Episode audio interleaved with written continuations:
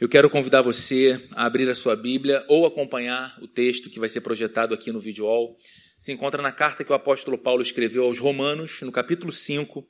Nós vamos ler apenas os dois primeiros versículos desse capítulo, o versículo 1 e o versículo 2. Romanos 5, a partir do verso 1, então, diz assim a Bíblia: Tendo sido, pois, justificados pela fé, temos paz com Deus por nosso Senhor Jesus Cristo, por meio de quem obtivemos acesso pela fé a esta graça, na qual agora estamos firmes e nos gloriamos na esperança da glória de Deus. Eu queria te convidar a fechar os olhos mais uma vez, curvar a sua cabeça e orar comigo. Deus, nós estamos diante de Ti. Nós oramos e cantamos com a certeza de que fizemos tudo isso na tua presença, tendo o Senhor diante de nós, tendo o teu Espírito entre nós. E Deus, como isso é importante para a gente.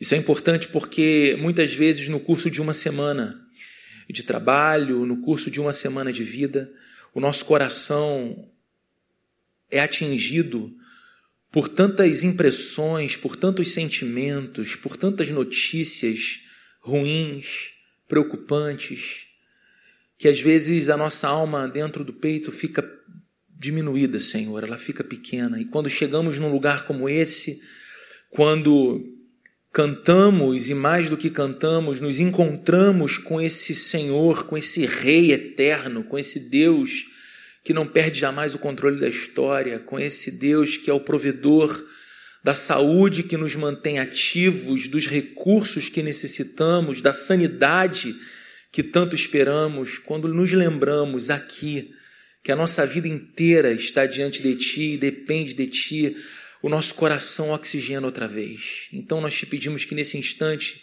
em que estamos diante da Tua palavra, a nossa alma seja nutrida, alimentada por Ti e que possamos olhar para a nossa própria vida e para a história do mundo à nossa volta com as tuas lentes, Deus. Que possamos entender o nosso lugar nessa história, possamos entender as consequências daquilo que Jesus Cristo fez por nós e como isso muda completamente todas as coisas. Pedimos que o Senhor nos fale aqui e também que o Senhor cuide dos nossos filhos e filhas no primeiro andar. Que todos saiamos daqui, que as famílias que vieram juntas para a plena hoje saiam daqui testemunhando das maravilhas do encontro com Deus. Em nome de Jesus. Amém. Queridos, das cartas que o apóstolo Paulo escreveu, Romanos é a mais longa de todas elas e certamente é a carta mais densa teologicamente falando também. Algumas cartas do apóstolo Paulo têm uma ênfase mais pastoral. Embora Paulo seja um teólogo, fosse um teólogo por excelência, alguns de seus escritos, em momentos específicos, tinha a, o desejo de cuidar da igreja pastoralmente. Então ele corrigia o erro, o equívoco doutrinário, mas ele mostrava como devia ser a dinâmica da vida da igreja, os relacionamentos a, a, e a maneira como a igreja deveria se constituir na cidade e o seu lugar no mundo. Em Romanos, na carta aos Romanos, embora nós também possamos perceber ali a presença de um Paulo pastor, nós temos de modo muito mais nítido a carta, o escrito de um professor, de um erudito, de um teólogo preocupado em esclarecer, preocupado em apresentar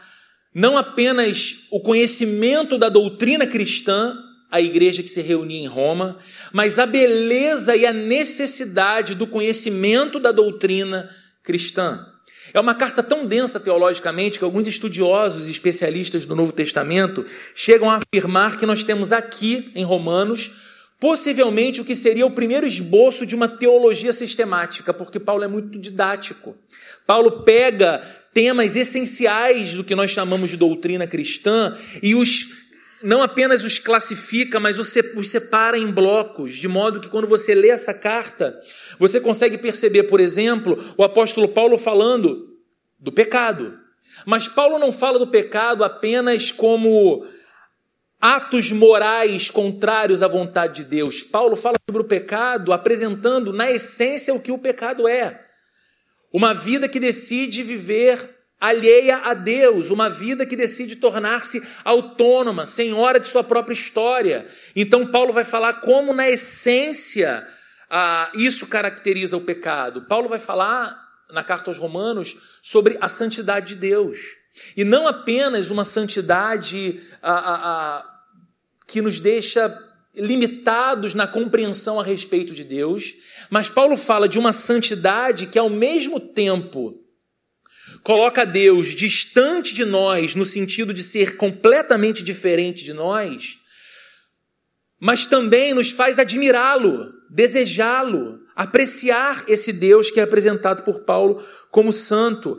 Paulo, nessa carta aos Romanos, fala sobre a impossibilidade humana de viver diante de Deus, por exemplo. Exatamente em virtude desse equilíbrio impossível entre um ser humano pecador e um Deus santo. E quando fala sobre essa impossibilidade da vida humana diante de Deus, face a face com Deus, Paulo vai falar também das consequências de uma sociedade que está de costas para Deus. Quais são as marcas de uma sociedade que se distancia da luz? Quais são as marcas de uma sociedade que se estabelece em suas leis, em seus valores, em seus ah, estilos e programas de vida, desconsiderando Deus? E Paulo apresenta um quadro de mundo quase desanimador, mas a gente sabe que é verdadeiro. Quando lemos, por exemplo, o final do capítulo 1, o capítulo 2, e exatamente em virtude de tudo isso, na carta aos Romanos, logo nos primeiros capítulos, nós encontramos um apóstolo Paulo, um teólogo, apresentando a beleza e a necessidade também do Evangelho, que é aquilo que redime outra vez esse ser humano pecador, impossibilitado de viver diante de Deus, com um Deus santíssimo e justo.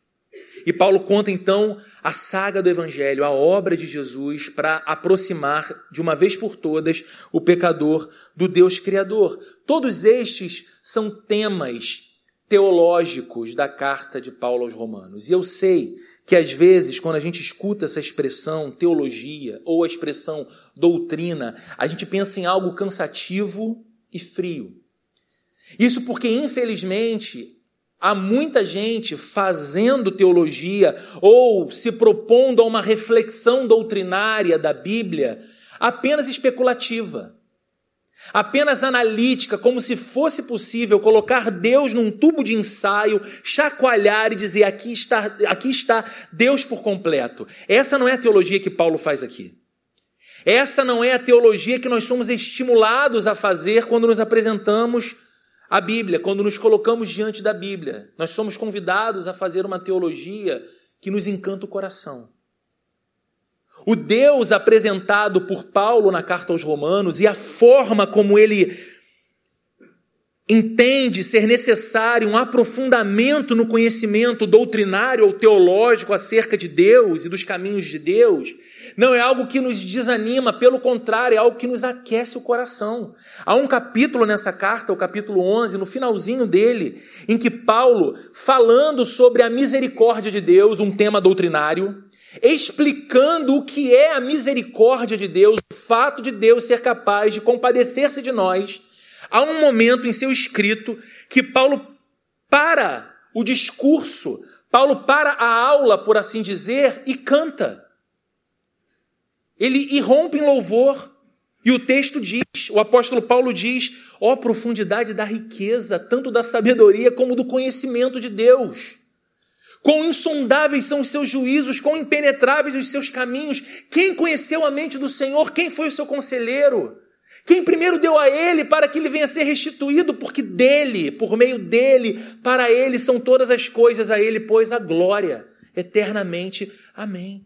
O cara faz teologia, o cara está refletindo sobre doutrina e aquilo mexe com o interior dele de tal forma e desperta um encantamento por esse Deus tão intenso que ele canta que ele adora. Esse é o convite que a gente recebe da Bíblia, de se aproximar do conhecimento de Deus e de fazer teologia. Mas Romanos é essencialmente embora fale de pecado, embora fale de uma sociedade distante de Deus, embora apresente um Deus justo, misericordioso, santo e eterno, a mensagem essencial de Romanos é uma mensagem sobre a graça. A graça de Deus. Nós costumamos dizer que nessa carta nos, é, nos são apresentadas aquilo que os teólogos chamam de as doutrinas da graça. E um dos temas, ou uma das doutrinas centrais abordadas pelo apóstolo Paulo nessa carta, é a justificação pela fé.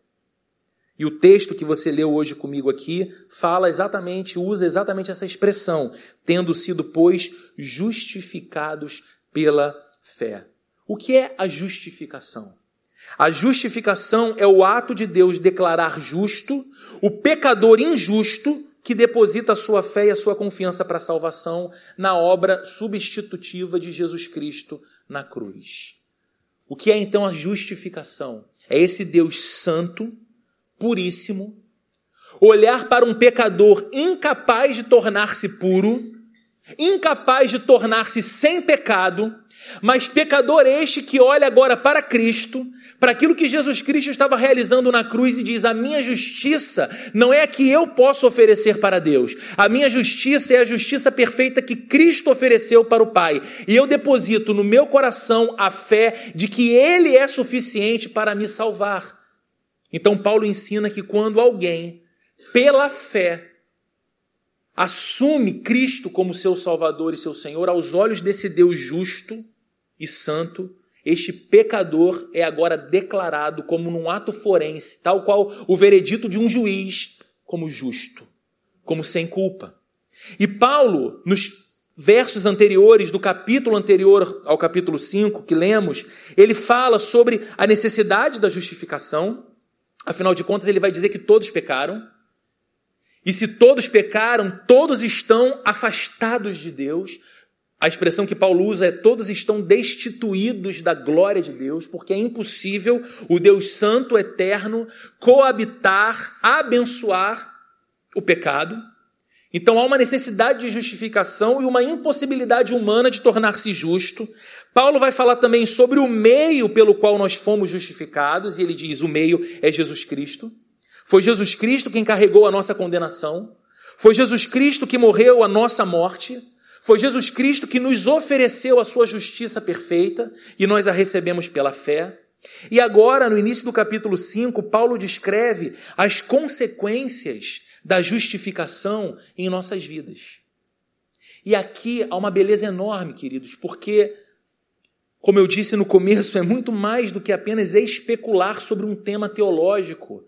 Paulo nos fala de algo que é extremamente denso e profundo, ao mesmo tempo que é prático no sentido de transformar a maneira como a gente vive. A maneira como nós conduzimos os nossos dias de domingo a domingo. Paulo, agora, aqui no capítulo 5, nos mostra que a justificação faz toda a diferença.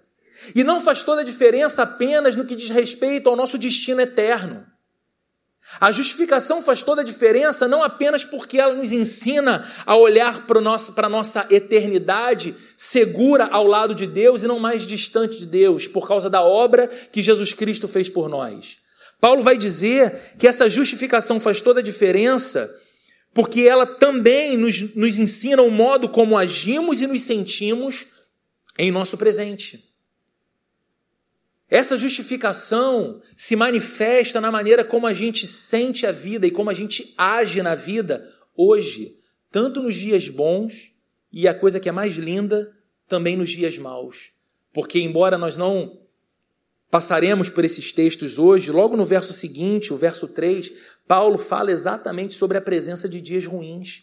Ele diz: não só isso, mas também nos gloriamos nas tribulações porque sabemos que as tribulações produzem perseverança, perseverança, caráter aprovado, caráter aprovado, esperança, e a esperança não nos decepciona, porque Deus derramou o seu amor em nossos corações. Então, Paulo está falando sobre uma, um conhecimento dessa justificação que não fala apenas do futuro e da nossa eternidade com Deus, mas da maneira como lidamos com o presente.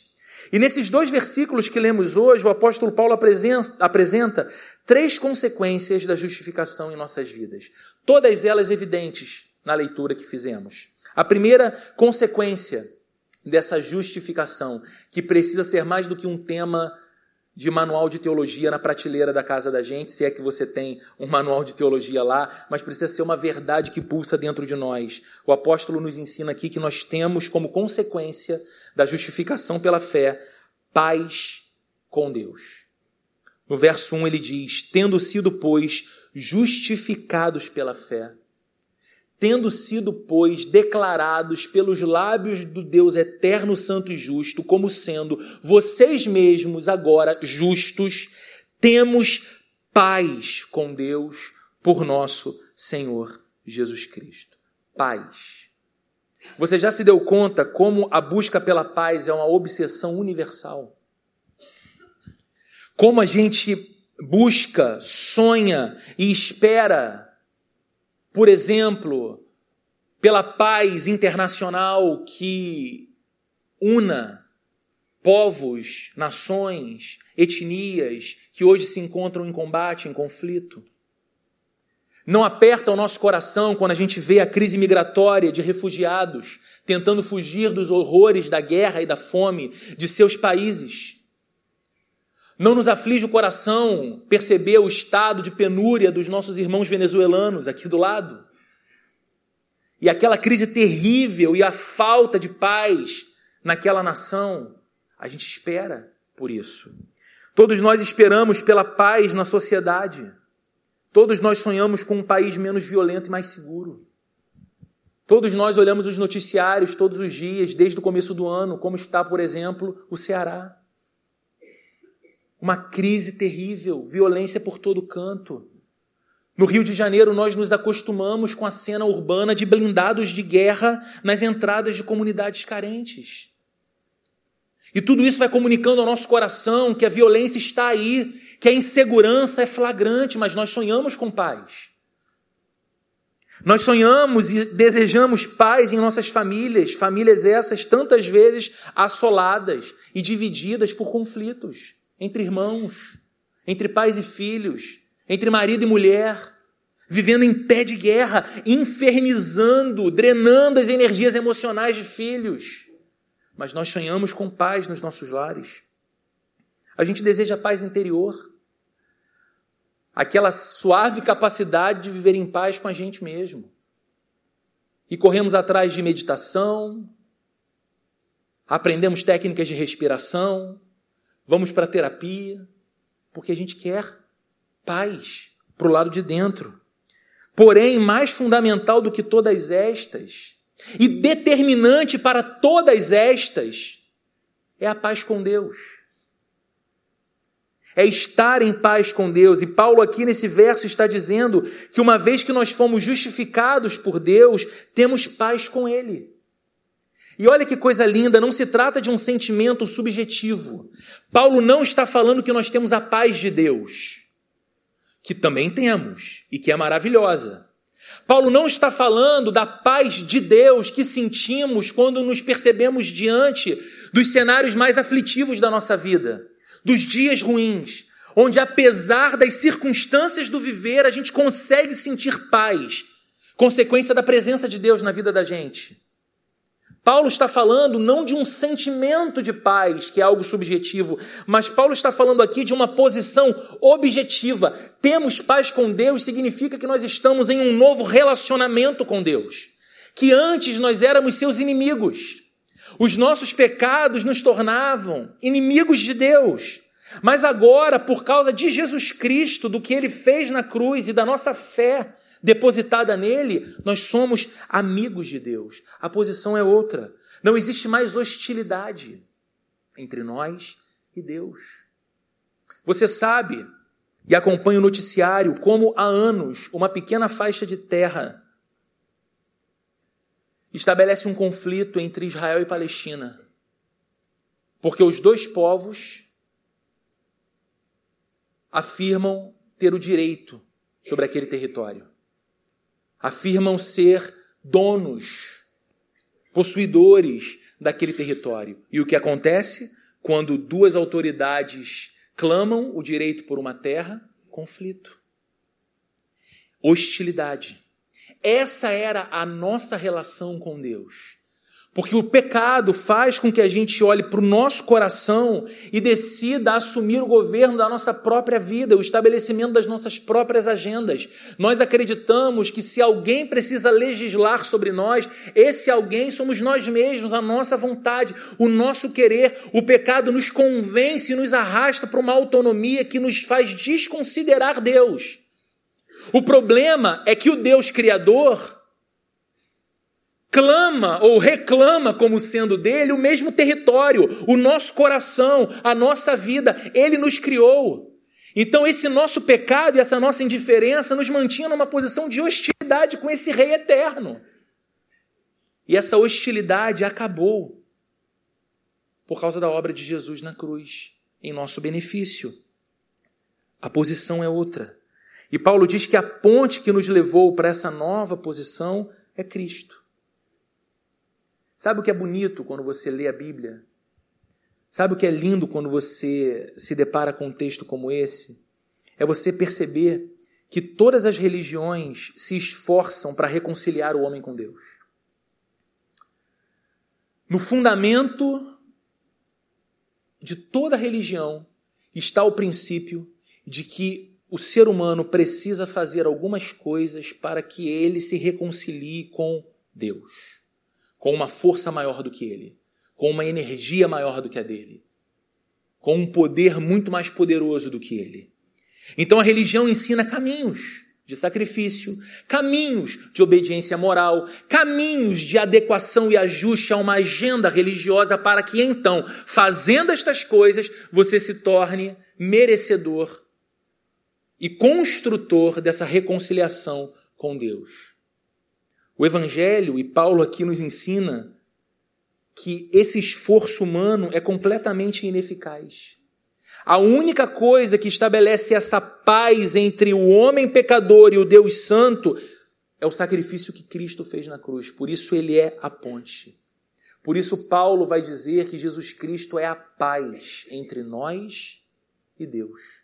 Ele fez a obra de pacificação. É por isso que no Sermão do Monte, Jesus Cristo vai dizer que felizes são os pacificadores, porque os pacificadores serão chamados filhos de Deus. Por que isso acontece? Porque o legítimo Filho de Deus, Jesus Cristo, na cruz estava fazendo a obra de pacificação, nos unindo e nos colocando em segurança de novo diante de Deus. E se nós somos discípulos desse Cristo, nós seremos também em nossas relações humanas os pacificadores. Queridos, só o cristianismo prega isso. Só o cristianismo fala da beleza de um Deus que permanece resolvido a nos amar apesar de nós e nos aproxima pelo seu Filho de Sua presença para sempre. Então nós temos paz com Deus. O fato de sobre nós estar um veredito do próprio Deus Criador, Ele é justo, ela é justa. Não com base na justiça dele ou dela, mas com base na justiça do meu filho, que derramou sangue por ele, por ela, e cobre a vida dele. Cobre a vida dela. Por causa dessa justiça, do justificação, nós estamos em paz com Deus. Nós temos paz com Deus. Segunda consequência da justificação que Paulo ensina é que nós também estamos firmes na graça. Ele diz: por meio de quem, Jesus Cristo, obtivemos acesso pela fé a esta graça, a este favor imerecido, na qual agora estamos firmes. É como se aqui Paulo estivesse dizendo que através de Jesus, Cristo, você e eu fomos introduzidos nessa graça de Deus que agora nos sustenta. Agora nos mantém de pé, não como resultado do nosso esforço para estar de pé, mas como uma obra bendita desta graça, deste favor celestial que nos envolve e que nos mantém de pé em Deus. Trata-se, queridos, de uma posição privilegiada, tanto na graça de Deus como na presença de Deus. Em Cristo nós somos conduzidos ao interior da sala do trono real e nela permanecemos. Eu não sei se você lembra, quando o Antigo Testamento relata a forma como o sacerdote se aproximava do Santo dos Santos, lá no tabernáculo. Havia todo um ritual de purificação para que alguém se aproximasse do Santo dos Santos, onde estava a arca da aliança, que era o símbolo essencial na espiritualidade judaica da presença de Deus no meio do povo. Enquanto o tabernáculo estava ali armado, a presença de Deus estava no povo. E apenas alguns poucos tinham acesso a esse lugar santíssimo, a esse lugar onde a arca do Senhor estava. E quando este ali entrava, era por um tempo determinado.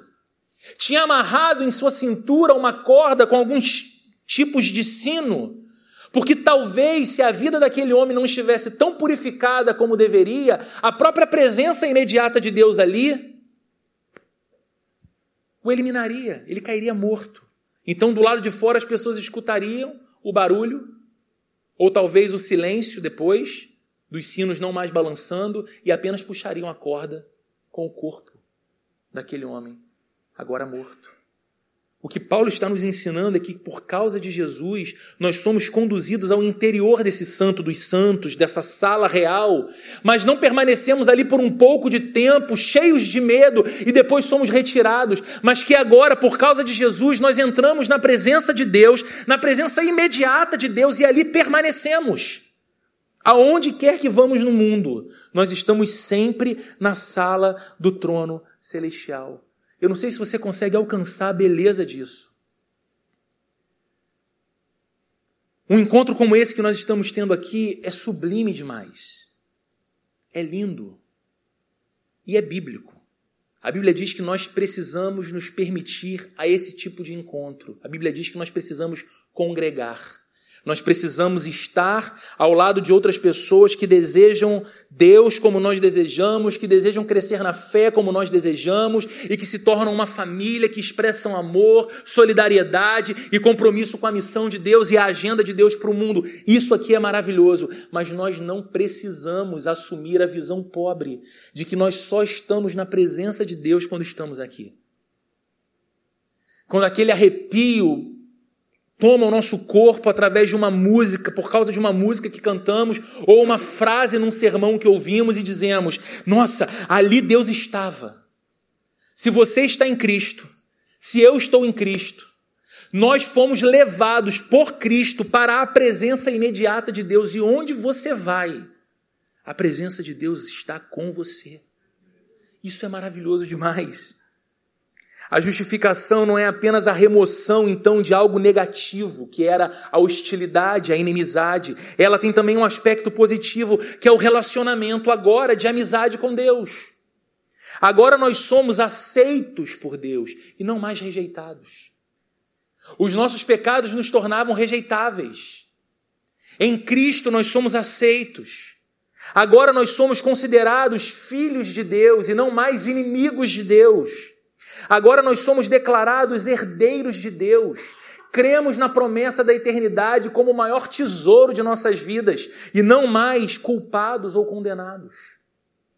Agora nós somos identificados como cidadãos dos céus e não como gente banida do céu. E nenhuma dessas bênçãos, nenhuma dessas maravilhosas realidades, dessa nova posição que temos diante de Deus, foi conquistada por mérito nosso mas pela obra de Cristo, através de quem nós fomos introduzidos nesta graça que agora nos mantém firmes. Estar firme na graça é uma bênção muito maior do que uma simples aproximação periódica de Deus. Estar firme na graça é uma bênção muito maior do que apenas uma audiência na presença do Rei. Agora nós temos o privilégio de viver no templo de Deus. Nós habitamos no palácio do rei. E quando você vem a esse lugar e você diz, eu vou na casa de Deus, e você está certo. Porque os filhos de Deus se reúnem nesse lugar e fazem desse lugar casa de Deus. Mas quando você vai embora, você leva o tabernáculo da presença dele com você. A presença dele entra na sua casa. A presença dele entra lá no seu ambiente de trabalho, onde às vezes você sente que tudo é tão hostil. Talvez você pense, Deus, eu sentiria vergonha se eu fosse Deus e estivesse aqui vendo tudo, ouvindo tudo, mas é, Ele está ali. Porque Cristo fez isso por você. você está na presença do seu Pai. A nossa relação com Deus não precisa ser esporádica, ela deve ser contínua. A nossa relação com Deus não deve ser precária nem incerta, mas segura. Eu já falei algumas vezes aqui, talvez você esteja cansado de ouvir, eu te peço desculpas por repetir isso. Mas tem gente que vive uma esquizofrenia espiritual enlouquecedora. A pessoa acredita que ela, com aquilo que faz para Deus e por Deus, ela está firme ou não na graça de Deus e na presença de Deus. Então a pessoa fica quase que de modo enlouquecida, vivendo uma relação precária com Deus, incerta, depende de mim. Depende do meu estado espiritual, depende do quanto tempo eu tenho de oração, de leitura da Bíblia, de prática de boas obras. Enquanto a Bíblia vai nos ensinar que o nosso tempo de leitura bíblica, o nosso tempo de oração, o nosso tempo de comunhão na presença de Deus, a nossa prática de boas obras são todas consequências do fato de já estarmos garantidos, firmados na presença desse Deus, porque Cristo fez isso por nós. Podemos agora ir continuamente a Deus com os nossos pedidos, podemos continuamente ir a Deus com os nossos problemas Podemos continuamente ir a Deus com os nossos fracassos e Ele nos ouve e Ele se relaciona conosco. Não é algo que nós precisamos mais temer, perder a paz no coração, como se Deus não estivesse ciente ou como se Deus não pudesse intervir. Ele já está em nós. Ele já está conosco. Ele já acolhe a nossa oração, seja essa oração de gratidão pelas muitas bênçãos dele, seja essa oração de aflição de quem tem muito medo, está entrando quase que num estado de pânico. Ele não vai olhar para você de braços cruzados, querendo te rejeitar pela sua pequena fé. Ele vai olhar para você, ele vai te amar ele vai consolar você na presença dele. Não se trata de uma graça que alcançamos e depois perdemos, e precisamos então reconquistar outra vez, mas se trata de uma condição inalterável para aqueles que foram declarados justos pelos lábios de Deus. Nós estamos firmes na graça de Deus. Nada pode nos arrancar de lá. Em terceiro lugar, nós vemos como uma terceira consequência e última da justificação Paulo nos ensinando que agora nós temos uma alegre esperança. Temos paz com Deus, estamos firmes na graça e temos uma alegre esperança. Ele diz na, na sequência do verso 2: E nos gloriamos na esperança da glória de Deus. A palavra traduzida aqui como gloriamos transmite no original a ideia de um exultante regozijo, ou então de uma alegria triunfante que é resultado de uma confiança inabalável em Deus. Gloriar-se aqui, ou nos gloriamos aqui, fala disso. Fala de exultação, fala de alegria transbordante, uma exultação e uma alegria que existem em virtude da confiança que temos em Deus, em quem Ele é, na obra que Ele faz. A esperança cristã é algo incerto como as nossas esperanças comuns do dia a dia. Esperar quer dizer desejar algo sem ter a certeza de recebê-lo.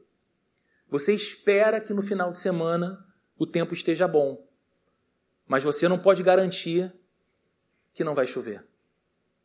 Você espera ter sucesso com o planejamento financeiro que você começou a fazer, para que isso te permita fazer a viagem que tanto deseja com a sua família. Mas você não tem garantia de que vai conseguir executar perfeitamente seu projeto, que circunstâncias ao redor da sua vida serão determinantes, puxando para trás você, mas você espera conseguir. Você espera que o seu time vença na rodada. Você só não pode jogar no lugar deles, como aconteceu com o meu ontem é tudo mais difícil. Mas a esperança cristã não é algo incerto como essas nossas esperanças do dia a dia. A esperança cristã não é uma aspiração, ela é uma certeza. A esperança cristã é essa expectativa alegre e firme que se baseia unicamente nas promessas de Deus e na sua fidelidade para cumpri-las. Então, por que, que um cristão tem esperança? E por que, que a esperança do cristão não é apenas expectativa teimosa, mas é certeza perene? É uma convicção que nutre o seu coração todos os dias, porque ele sabe que é um filho das promessas de Deus. E o Deus que promete é poderoso e fiel para cumprir cada uma de suas promessas. Então ele sabe que, como filho de Deus, recebeu a promessa de companhia constante do Senhor com ele. Então ele sabe que o Senhor está com ele constantemente.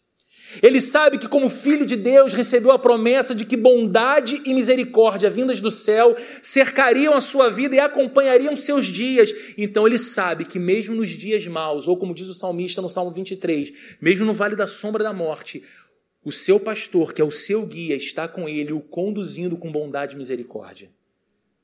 Então a esperança do cristão não é essa expectativa, não é esse desejo, não é essa ansiedade para que algo surja, mas ele fica roendo as unhas para que nada dê errado, para que circunstâncias não façam tombar o projeto. A esperança cristã é essa certeza de que existe um Deus que fez promessas e é fiel para cumprir. E qual o objeto da esperança? Paulo diz nesse texto.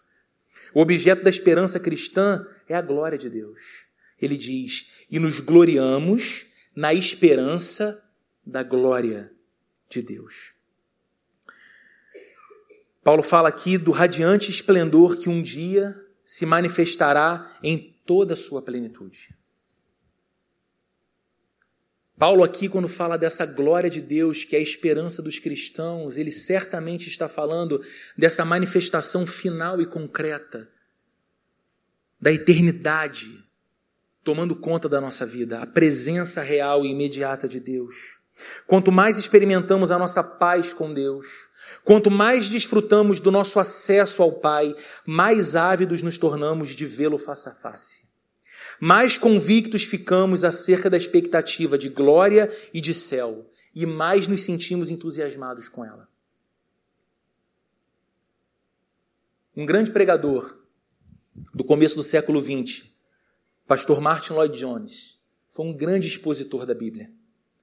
E no fim de sua vida, ele foi acometido por uma doença grave que afetou suas cordas vocais, ele foi impedido de falar, de pregar.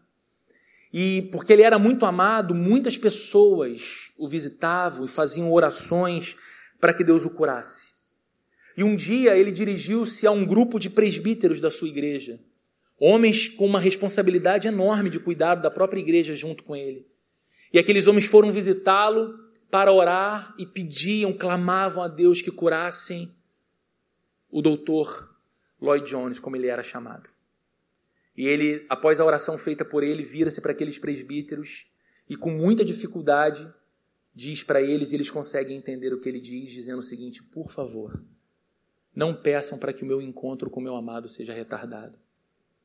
Deixe que eu vá. E os biógrafos de Lloyd Jones dizem que se havia algo que enchia o coração daquele homem de doçura, era a expectativa do dia em que ele estaria face a face, olhando nos olhos do seu Cristo por toda a eternidade.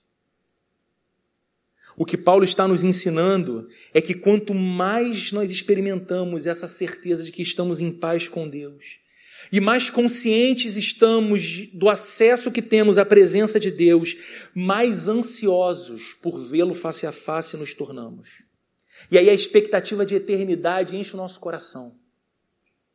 A expectativa de céu enche o nosso coração. E eu sei que em si, céu pode ser uma ideia abstrata e até insossa para muitas pessoas. Mas quem prova do acesso a Deus e percebe o quanto é inebriante receber duas gotas que seja de Sua presença na língua, passa a desejar beber dessa fonte. Se você em algum momento na tua vida teve a experiência de estando, por exemplo, num culto como esse, ser tomado pela sensação de que era como se não estivesse ninguém ali naquele lugar, apenas você e Deus. E que Deus escolheu aquele momento para abrir o teu coração e colocar ali dentro as palavras dele. Aquilo marcou a tua história para sempre. Você sabe que foi diante desse Deus doce que você estava. Você sabe que foi o toque dele que você recebeu. A sua emoção não foi fruto de um, de um emocionalismo produzido pela música, pela letra pela melodia, mas foi pela presença dele, abraçando você. Se você passou por isso um dia, você sabe que essa experiência é como de uma gotinha na ponta da língua. Mas depois que você experimentou aquele sabor, você quer mergulhar no oceano. Você quer beber da fonte. Por isso a expectativa de eternidade cresce.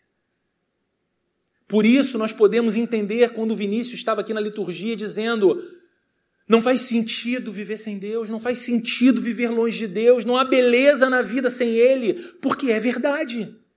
Porque quando diante dele estamos conscientes, tomados por Sua presença, quem é capaz de dizer eu preferi estar em outro lugar? É por isso que o salmista dizia: mais vale um dia em sua casa do que mil em outro lugar. Mais vale um dia na tua presença do que uma eternidade longe de ti. Esse desejo, esse foco, essa exultante alegria futura é o que Paulo chama de esperança da glória. O dia em que a cortina se erguerá e então a glória de Deus será inteiramente desvendada, de modo inegável, inquestionável. E se cumprirá a profecia, a profecia que diz que toda a terra se encherá do conhecimento da glória do Senhor, assim como as águas cobrem o mar. É por isso que nós olhamos para essa promessa, é por isso que nós olhamos para essa glória e esperamos por ela. E ansiamos por ela. E desejamos que seja assim. Concluindo, queridos, os frutos, as consequências da justificação que Paulo nos apresenta aqui, têm relação com o passado, tem relação com o presente e tem relação com o futuro. E embora Deus não seja refém do tempo, e passado, presente e futuro não digam absolutamente nada para Deus, nós somos reféns do tempo e passado, presente e futuro são coisas determinantes para nós. Paulo nos ensina que nós temos paz com Deus. E isso é o resultado do nosso perdão passado. Porque temos paz com Deus, o passado não nos oprime mais. Porque temos paz com Deus, o passado não nos condena mais. Porque Cristo fez uma obra de salvação, porque Cristo fez o que nós não conseguiríamos fazer, e nós colocamos a nossa fé e a nossa confiança nele e não mais no nosso desempenho, o nosso passado não é mais um opressor. A forma como você viveu, a maneira como você desconsiderava Deus, os seus desvios, os seus deslizes, os seus pecados, todos ficaram no passado. E em Cristo, você foi completamente perdoado. O sangue do Cordeiro de Deus limpou você, lavou você. Dos seus pecados, Deus não se lembra mais. Eles foram lançados num lago muito fundo. No fundo desse lago. E como dizia o bispo Riley no passado, um, um bispo anglicano, na beira desse lago, Deus colocou uma placa dizendo: é proibido pescar. Os pecados que foram perdoados por Deus não podem voltar mais à tona para nos culpar e nos condenar. Temos paz com Deus, uma relação redimida com o passado. E tanta gente deixa de viver o presente e deixa de aspirar pelo futuro porque é refém de um passado que oprime. E Cristo nos liberta disso. Paulo aqui nos ensina que hoje estamos firmes na graça. Esse é o nosso privilégio presente. Esse é o nosso agora. Vivemos um presente ressignificado e seguro. Podemos desfrutar da companhia de Deus. Podemos contar com a bênção de Deus. Podemos ter a certeza do favor de Deus. Podemos assumir como garantia de que não existe nada, nem nós mesmos, capazes de nos arrancar das mãos de Deus. Estamos presentes, firmes nele. E por fim, Paulo nos ensinou que nos gloriamos na esperança da glória de Deus a nossa herança futura, o alvo de todo verdadeiro cristão. Ser tomado pelo ardente desejo de ver Deus no rosto, face a face, de testemunhar o reino de Deus vindo, se manifestando e se estabelecendo em nosso mundo, transformando o caos em ordem. Quando o reino de Deus vier concretamente, não existirá mais situações como Mariana, Brumadinho, crise migratória, fome, inflação, doença, todas as consequências do distanciamento do homem do seu Criador, estas coisas não mais existirão. É por isso que a comunidade dos filhos e filhas de Deus, os cristãos, anseiam por esse dia, esperam por esse dia e trabalham por esse dia. É por isso que essa esperança e essa expectativa não nos torna o tipo de gente insossa na sociedade. Pelo contrário, faz de nós aqueles que antecedem ou que manifestam antecipadamente os sinais desse reino vindouro. Então nós somos os agentes promotores da paz, nós somos os agentes promotores da justiça, nós somos os agentes promotores do amor, nós somos os agentes promotores do perdão, nós temos uma agenda com Deus nessa sociedade, porque nós sabemos o final de todas as coisas. Nós já lemos o último capítulo. A gente sabe como essa história encerra e ela encerra de modo maravilhoso, belo, e nós estamos lá. Por isso é nossa missão olhar para o passado, se estamos em Cristo, não mais como gente debaixo de condenação, mas gente perdoada. Já não há condenação para os que estão em Cristo Jesus, diz o apóstolo Paulo também aos Romanos. Precisamos olhar para o nosso presente como uma dádiva de Deus. Hoje, nesse exato instante, você está firme na graça de Deus. Não porque você é muito mais crente do que outra pessoa, mas porque há um Deus que persevera em sua vida. Há um Deus que te atrai para esse lugar. Há um Deus que te despertou hoje e, a despeito de tudo que se passou na sua mente, nas suas emoções, na sua semana, te trouxe para aqui nessa manhã, soberanamente, para que você ouvisse essa mensagem e entendesse que não há forma, se você está em Jesus, não há forma de você estar longe da presença de Deus. E talvez isso aterrorize você, porque Ele está diante de você o tempo todo, em qualquer lugar. Mas talvez isso traga grande paz para você hoje. Ele sabe, Ele vê, Ele sente, Ele é presente. E nós olhamos para o futuro, não com a ansiedade que corrói as nossas emoções pela incerteza do que vai ser mas nós olhamos para o nosso futuro e talvez, de fato, possamos dizer: não sei se em 10 anos estarei morando na mesma cidade, não sei se em 5 anos estarei congregando na mesma igreja, não sei se em 3 anos terei a mesma condição de saúde, não sei se ano que vem terei a mesma condição econômica. Uma coisa eu sei: as minhas mãos estão dadas ao Deus eterno que me criou e Ele me conduz até a eternidade. Ele não me deixa instante algum. Eu olho para o alvo final, eu olho para a glória eterna, eu olho para aquele momento em que eu desfrutarei por toda a eternidade da fonte de toda a vida que hoje eu só experimento aqui e ali apenas algumas gotas na ponta da língua. Então a gente anseia por isso, a gente ora por isso e a gente vive por essa expectativa. Amém, meus irmãos? Vamos orar, vamos nos colocar diante do Senhor nesse momento em oração, pedindo para que o Espírito Santo dele faça a obra no nosso interior de aplicar essa verdade, aplicar o texto bíblico nas, nas mais variadas estruturas do nosso ser. Deus querido, nós te louvamos nessa manhã. Te agradecemos porque o Evangelho é tão lindo o evangelho, ele ao mesmo tempo que nos envergonha, porque nos faz perceber a nossa mais absoluta incapacidade de ser ou fazer qualquer coisa que agrade a Deus, ele também nos fala desse amor tão inexplicável que o Senhor tem por nós. Um amor que nos resgatou, um amor que nos perdoou, lançou fora os nossos pecados passados, nos deu um novo presente, um presente firmado na tua presença, a certeza de que temos a companhia constante do Senhor, não como um juiz que nos condena, mas como um pai que nos acolhe, um Senhor que nos provê. E Deus, a beleza de termos um futuro que mesmo que desconhecido para nós, no que diz respeito às questões mais regulares e ordeiras da nossa vida, trabalho, dinheiro, família, locais, temos a certeza de que, para além da história, nós estamos, sido, nós, nós estamos sendo levados de modo seguro para a eternidade contigo.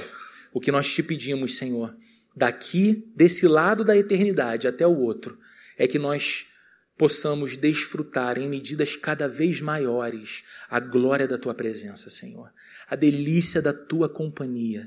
Que o nosso coração encontre cada vez mais encorajamento, cada vez mais consolo, cada vez mais força na tua presença, Senhor, desfrutando dela em nome de Jesus. Que o amor de Deus, a graça de nosso Senhor e Salvador Jesus Cristo e a comunhão e a consolação do Espírito Santo esteja presente com todos aqui nessa manhã, em nome de Jesus.